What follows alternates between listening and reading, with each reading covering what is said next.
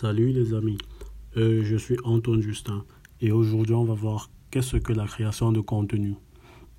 Alors, la création de contenu est une pratique qui consiste à concevoir un support dans lequel vous partagez le résultat d'une analyse personnelle, une expertise, une vision, des idées.